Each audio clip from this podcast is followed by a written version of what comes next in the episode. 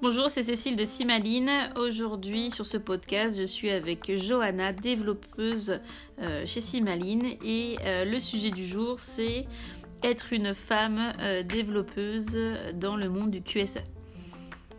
Bonjour Johanna. Bonjour. Donc tu es? Donc je suis développeuse web, Mhm. C'est mon premier emploi. D'accord. Donc on m'a formée à être full stack au début. Full stack c'est être faire le back et le front.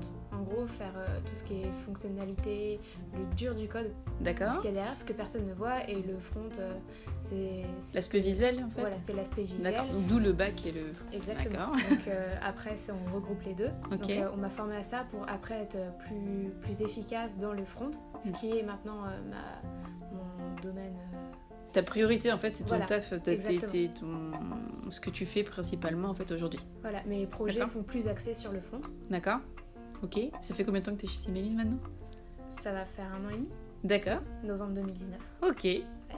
Euh, par rapport, donc du coup, tu nous dis que c'est ton, enfin, tu me dis c'est ton premier, euh, c'est ton premier poste euh, en tant que salarié. Donc, t'es sortie d'études, t'es arrivée chez Simaline. Exact. Ok. Après l'adaptation, comment ça a été Alors déjà en tant que développeuse, en tant que et puis surtout dans un, dans un corps de métier, enfin le QSE qui est quand même bien précis. euh, Ouais. Comment t'as réussi à t'adapter avec ce, ce- ce domaine-là? Au début, je connaissais pas du tout le, QHSE, le Ouais, QSE, ouais. donc euh, il a fallu que j'apprenne, on m'a fait des formations, etc. Pour euh, bien que je comprenne le corps de métier, parce que c'est important quand même pour après. Donc c'est ça, on est d'accord. Est-ce que t'es quand même obligé, enfin obligé, euh, c'est peut-être pas le terme, euh, en tant que développeuse, il faut quand même que tu aies un minimum de connaissances au niveau du QSE ou est-ce que tu pourrais très bien coder sans vraiment rien Ça prendre dépend des projets. D'accord. Certains, on, peut, on pourrait très bien coder comme ça, mais D'accord. après, c'est mieux de comprendre ce qu'on fait pour être sûr derrière que ça fonctionne.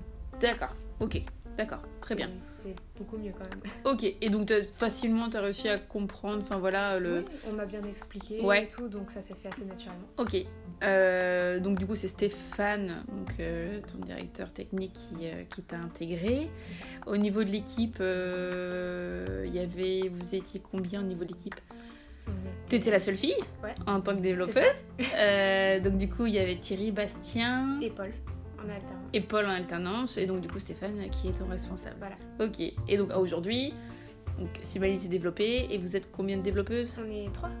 Trois développeuses. Pour Donc une équipe de 10-11, ouais, il y en a plus en plus en plus des développeuses. ouais. J'ai remarqué? Ouais. Euh, Enfin, même euh, quand on voit des, des candidatures, Ouais. etc., Mm. euh, limite c'est moite-moite. Ouais, Donc euh, ça se fait de plus en plus ouais. et c'est mieux. Ah bah oui, je vais te Quand croire. même. Puis surtout de d'avoir une équipe où, enfin voilà, ton employé cherche à avoir cette parité, c'est quand Oui, même voilà. plus, a- plus agréable. Et euh, eh ben écoute, euh, en tout cas, je trouve ça bien d'avoir euh, d'avoir cette parité, de pouvoir euh, bah, de se sentir, parce que déjà d'une développeuse en tant que femme, je pense que au niveau de tes études, remarque, t'étais, euh, J'étais la seule femme de ma promo. c'est vrai, sur Ouais. combien? On est, euh, bah, au départ, au départ euh, la première année, on était 35. Ouais. Donc Seule sur la 35. Voilà, Ah, super. c'était marrant. je viens de croire. Mais en vrai, enfin, j'ai pas vraiment senti de.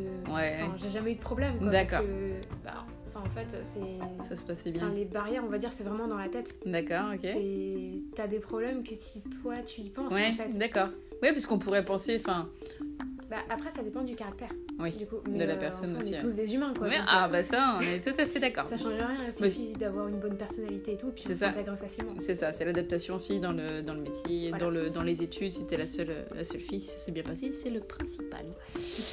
Simaline, euh, à aujourd'hui, c'est une- donc euh, on est euh, à l'international, on est en France, on est en Italie, on est au Maroc, euh, en Espagne, euh, Canada. Au Canada. Enfin, l'utilisation, en tout cas, effectivement, du, logiciel est, est internationale. En tant que développeuse et dans, le, dans, dans- ta partie de, travail, est-ce que ça. Est-ce que la, la- Je vais pas dire la barrière de langue, est-ce que la, le, le multilingue, est-ce que toi, en fait, tu en prends en compte euh, au niveau de ton, de ton travail? Oui. Ouais, C'est ce qu'on apprend euh, assez vite, directement quand, quand on arrive chez Simaline. Ouais. C'est que euh, dans le code, en fait, quand tu as des parties texte, Ouais. il faut justement faire en sorte que ça puisse être traduit dans n'importe quelle langue pour après euh, pouvoir adapter la solution à l'international. D'accord. Donc euh, ça, il faut tout de suite le prendre en compte quand tu fais des nouveaux développements Ouais. ou même quand tu changes quelque chose. Ouais. Et après, c'est un travail euh, au quotidien, on va dire, Ouais. pour euh, D'adapter en fait. adapter, toujours euh, faire en sorte euh, que tout soit bien traduit. D'accord. Donc ça c'est vraiment la partie texte, mais en fait la partie code en dur, bon, j'y connais rien, mais là vraiment la partie que tu euh, bah, tu codes, enfin tous les, les hiéroglyphes, que, les codes que tu peux faire, ça c'est c'est vraiment international. Est-ce que je veux dire toute personne dans, dans le monde code de la même manière en fait? C'est parce que il y a cette partie. on cette- dirait oui. Ouais. Parce que euh, en soi, les fonctions, etc., c'est en anglais. Ouais. Euh, après, ça dépend vraiment des personnes, mais si on va dire tu fais bien le travail, Ouais. euh, bah, tes, tes variables, les Ouais. commentaires, etc., Mm. tu les fais en anglais. Justement parce que c'est une habitude à prendre. Donc, en soi, c'est le code, c'est assez international. En fait. D'accord, c'est vraiment les parties texte du, du logiciel où là, c'est cette notion-là où là, tu fais en sorte qu'il soit, Voilà. qu'il puisse être traduit. C'est Très bien.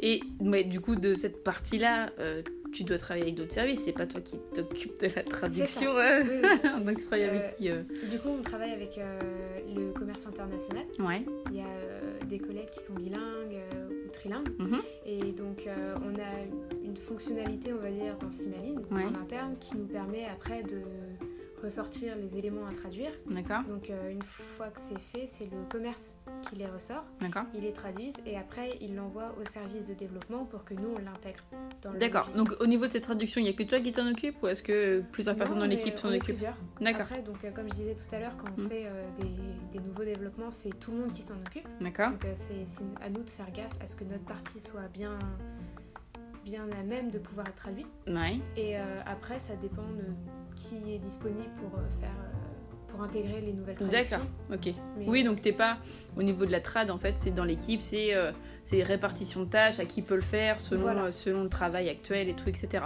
Et donc du coup, euh, au niveau de la trad, au niveau de la traduction, euh, tu euh, donc, travailles avec le, le marketing, donc avec Clémence. C'est ça.